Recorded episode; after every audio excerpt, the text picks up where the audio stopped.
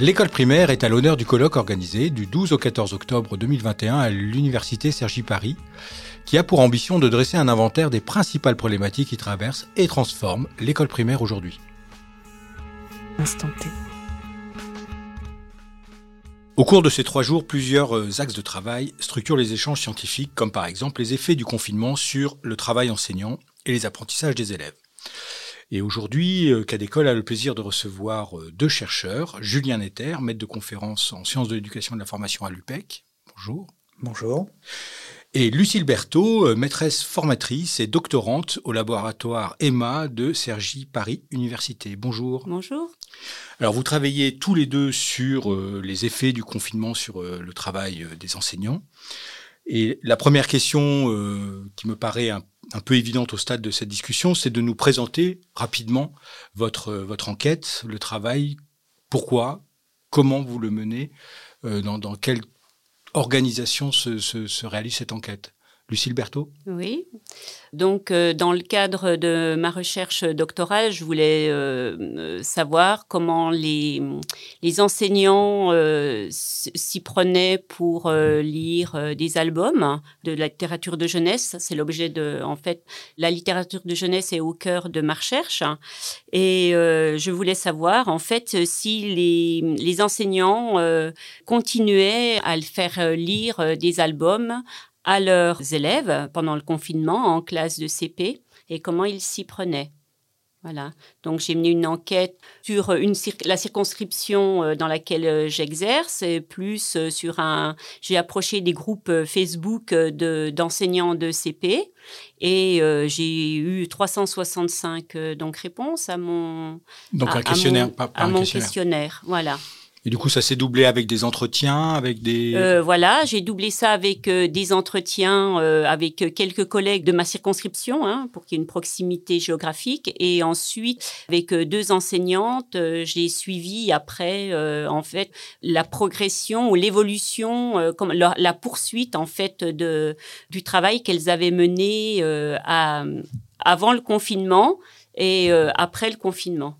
Julien Netter, vous, c'est plus un collectif de, de, recherche Oui, alors on, on, était déjà lancé dans une recherche sur les pratiques enseignantes avant le confinement. Et du jour au lendemain, on s'est retrouvé sans terrain de recherche puisqu'on ne pouvait plus aller dans les classes. Donc, euh, en chômage technique, euh, si je puis dire. Euh, et, euh, mais on a continué à être en contact avec les enseignants avec lesquels on travaillait et on s'est dit qu'il euh, il était en train de se passer quelque chose, qu'il y avait une transformation qui était à l'œuvre et qu'il était intéressant de documenter. Donc, ben, on est, on s'est invité chez les enseignants pour aller filmer un certain nombre de classes virtuelles.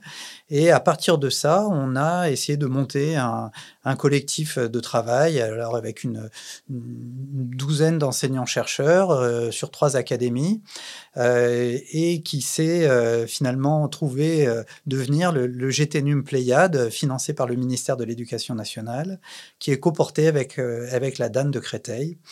Euh, on s'est appuyé sur ces, premières, euh, ces premiers recueils de données, c'est-à-dire sur euh, ces observations, et on a complété ça à la fois par un questionnaire qui a été administré sur l'ensemble de notre terrain, qui est un terrain limité, hein. donc c'est un, questionnaire sur terrain limité, et par un certain nombre d'entretiens pour essayer d'approfondir justement cette transformation du métier enseignant.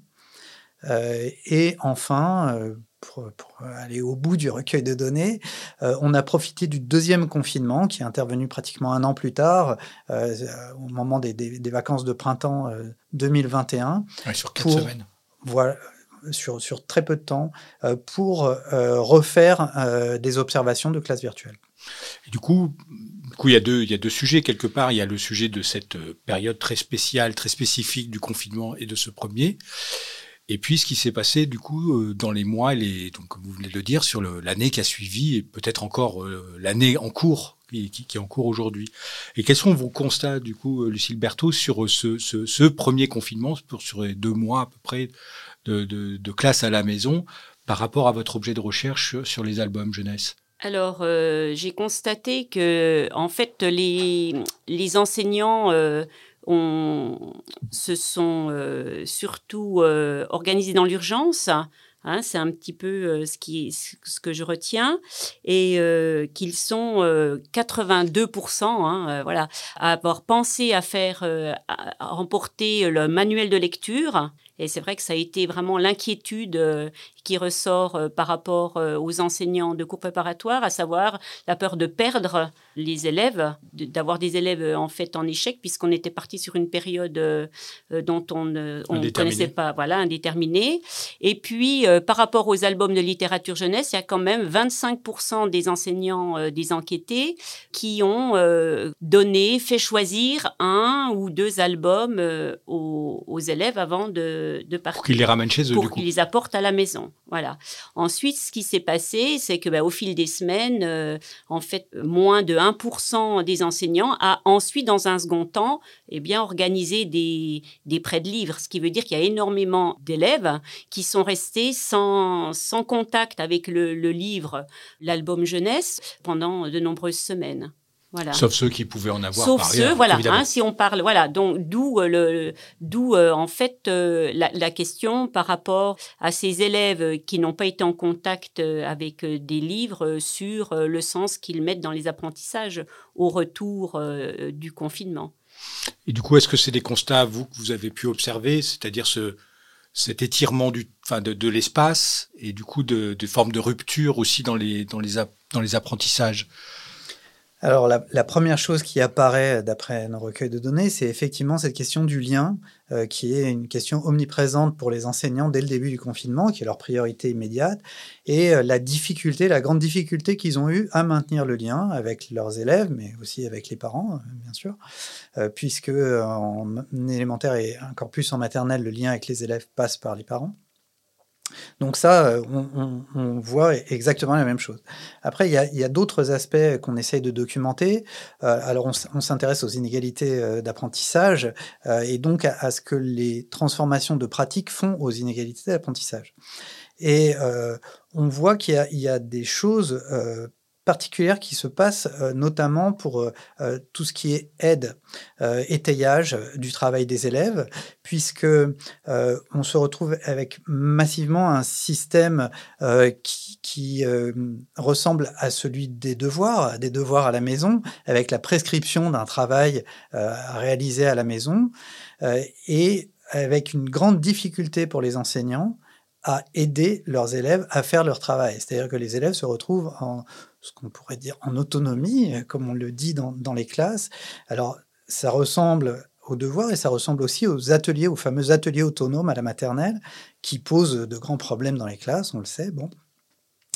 Donc euh, là, il y a un point qui nous a paru euh, intéressant à creuser euh, sur cette question de l'aide avec, euh, je crois, le, et, c'est ce qu'on va présenter d'ailleurs dans ce même colloque euh, ici euh, à Sergi avec Léa Régibier, une masterande qui travaille dans le GTNUM, avec le rétablissement d'une aide que j'appelle indirecte, c'est-à-dire une aide en amont par le travail des supports, l'anticipation des difficultés des élèves au maximum, et puis le rétablissement d'une aide directe euh, qui va passer soit par des coups de téléphone euh, pour euh, aider les élèves, mais à ce moment-là, on aide les élèves un par un et vous voyez bien le problème que ça pose, c'est que l'enseignant est obligé de se démultiplier. Il a, au lieu d'avoir une classe, il a 25 élèves différents et donc son temps de travail peut parfois s'étendre dans, une mesure peu, comment dire, peu raisonnable.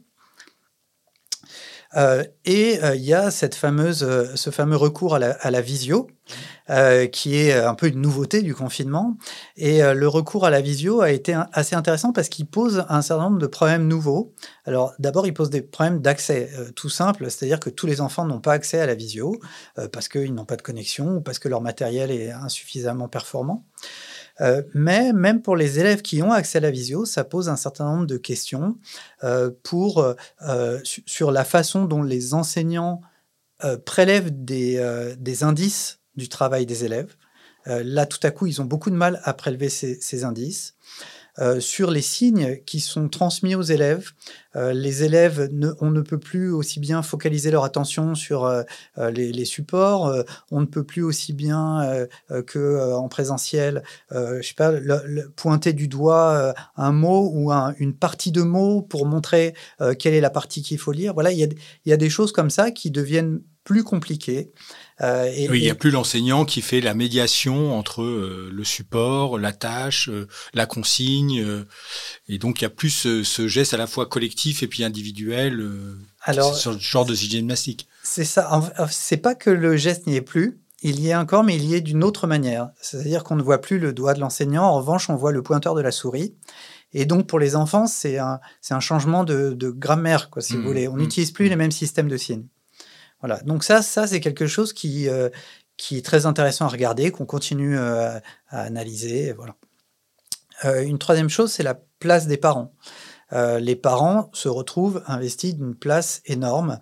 Et d'ailleurs, les enseignants nous expliquent que les premières visios qu'ils ont faites, c'était souvent à destination des parents et non pas des élèves, puisqu'il leur fallait déléguer leur travail. Et donc, ils avaient besoin d'expliquer aux parents comment aider leurs propres enfants. Et on se retrouve avec euh, des inégalités entre les parents, qui sont des choses qui sont euh, bien documentées. Euh, bon, je peux vous renvoyer aux, travaux de Patrick Rayou ou de Séverine Cacpo sur le sujet. et, c'est des choses qu'on voit aussi dans les visios, dans nos observations de visio, c'est-à-dire qu'on voit les parents prendre la parole dans, les, dans, la classe, puisque pour la première fois, peut-être pour la première fois de l'histoire récente de l'école, les parents se sont retrouvés dans les classes massivement. massivement. Mm. Voilà, massivement. Euh, et, et, donc on les voit intervenir, et c'est assez intéressant puisqu'ils ont des façons d'intervenir qui ne sont pas des façons d'intervenir que des enseignants pourraient avoir. Euh, par exemple, ils vont essayer de faire en sorte que leurs enfants donnent la bonne réponse. Euh, directement, euh, d'autant plus qu'il voit bien qu'il y a tous les autres parents qui sont en train de regarder leur enfant en train de bafouiller. Euh, donc il y, a, un enjeu social derrière. Euh, et or, pour l'école, du point de vue de, l'enseignant, c'est quelque chose qui va être contre-productif, puisque le but n'est pas de faire en sorte que les enfants aient la bonne réponse, mais de leur faire comprendre comment on fait pour arriver à la bonne réponse. Donc vous voyez qu'il y a là, il y a, on est face à deux mondes en fait. Euh, donc voilà, là, il y a quelque chose aussi qui est, euh, qui est assez intéressant à regarder. Et puis, euh, j'ai été assez négatif jusqu'à présent dans mes constats, mais il y a, d'autres choses qui sont peut-être plus positives et qui sont aussi intéressantes, comme par exemple l'apparition du chat. clavardage, je pense, en bon français. Ça. Bah, le chat, tout à coup, on se retrouve avec de l'écrit, euh, pour des élèves de CP qui est du vrai écrit, du vrai écrit en situation qui sert à quelque chose et qui n'est pas un exercice scolaire. Euh, voilà, j'observe un enseignant euh, dont tout à coup le micro ne, ne, fonctionne plus parce qu'il utilise son téléphone, enfin il jongle entre plusieurs supports, son téléphone est déconnecté, donc il est obligé de recourir au chat et les élèves lui répondent par le chat. Là, on est face à de l'écrit qui est un écrit intéressant. Voilà, il y a euh, de la même manière les SMS, les messages WhatsApp, enfin voilà, toutes ces, toutes ces choses-là sont, sont des choses nouvelles et qui peuvent euh, euh, mobiliser les élèves. Lucille Pertot, par rapport, Julien Netter parlait de la, la, place que les parents prennent ou ont pris dans la période. Est-ce que vous, par rapport à votre objet de recherche, c'est quelque chose aussi que vous avez constaté que les parents, bah, du coup, par rapport aux albums ou d'autres supports, du coup, ils prenaient une place qui n'était pas la leur ou qui, qui ne devait pas être la leur dans le geste pédagogique puisqu'ils n'étaient pas là pour le faire.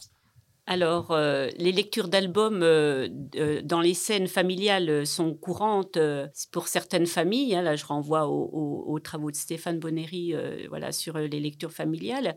Et c'est vrai que dans l'enquête, les, les, enseignants ont tenté de, rester des intermédiaires, des médiateurs. Vous parliez de mhm. médiation tout à l'heure, des médiateurs entre la, littérature de jeunesse et leurs élèves apprentis lecteurs ça s'est souvent transformé, euh, ça a pris la forme finalement euh, de PDF ou de, de prescriptions de sites dans lesquels, en fait, euh, la personne de l'enseignant disparaissait complètement. C'est vrai qu'il y a quelques, quand même, 5% d'enseignants qui ont, qui ont tenté de, rester présent dans la lecture d'albums, hein, soit en s'enregistrant, euh, donc présent par la voix ou présent par l'image en se filmant. Et moins de 1% ont utilisé la visio euh, pour lire euh, des albums en direct à leurs élèves et, finalement recueillir les réactions des élèves en même temps, comme ça se pratique finalement en lecture offerte en classe. Et finalement, c'était comment intéressant de voir les parents qui étaient là aussi pour écouter les lectures et puis qui réagissaient avec, avec euh, les élèves.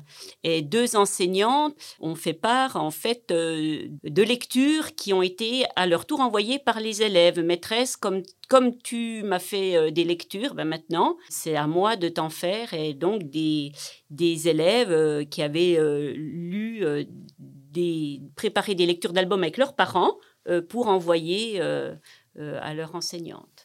Alors, du coup, la deuxième partie, la deuxième question, c'est euh, euh, aussi depuis euh, mai 2021, je me trompe pas l'année, non, c'est 20, jusqu'à aujourd'hui, donc on est en, octobre 21, et il s'est passé un certain nombre de choses.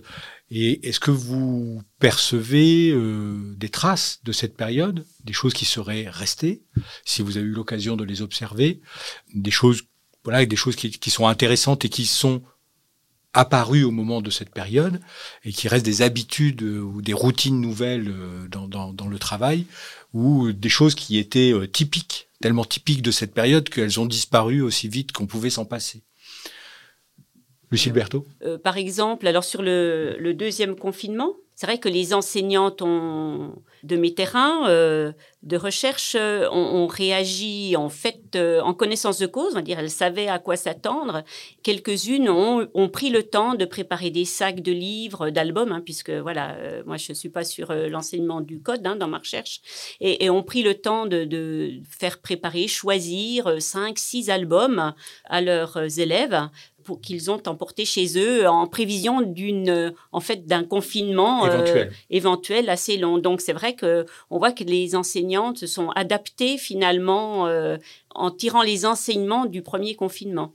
Voilà, ça c'était quand même euh, du point de vue des enseignantes de mes terrains, voilà ce que j'ai pu observer.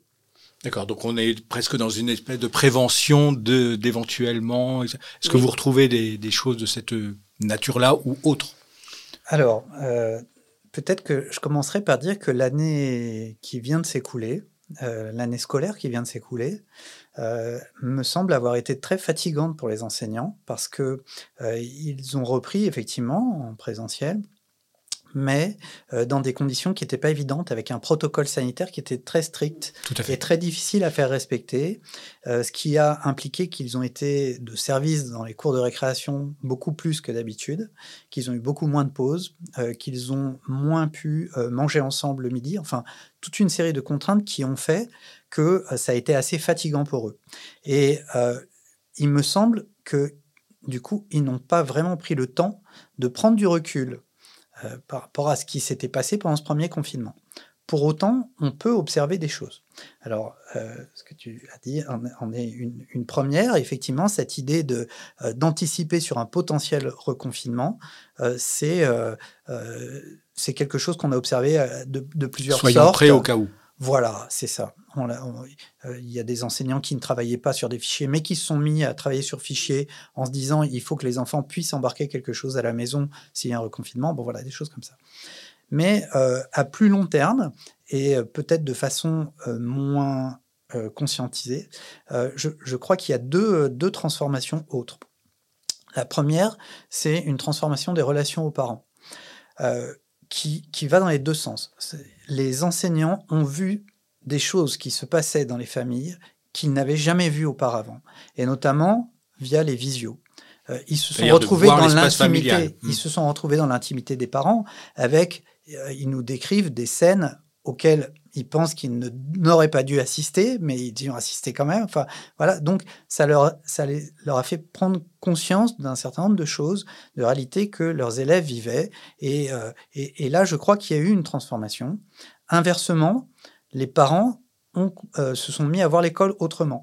Et euh, il est possible, alors il faudrait le vérifier, c'est une hypothèse, qu'il y ait ce que j'appelle des nouveaux parents complices de l'école. C'est-à-dire des parents qui ne comprenaient pas très bien finalement comment fonctionnait l'école, mais qui, au fur et à mesure des visios, euh, des visios à destination des parents, se soient trouvés finalement un peu, comment dire, plus outillés pour comprendre ce qu'on demandait à leurs enfants. Donc là, je crois qu'il y a une transformation et, avec aussi une valorisation du rôle des enseignants, euh, qui est quelque chose d'important pour les enseignants qui ont l'impression euh, d'avoir un rôle assez dévalorisé dans la société. Une deuxième euh, transformation, me semble-t-il, plus sur le long terme, c'est cette question d'anticipation des difficultés. Le, le fait des difficultés des élèves, pardon.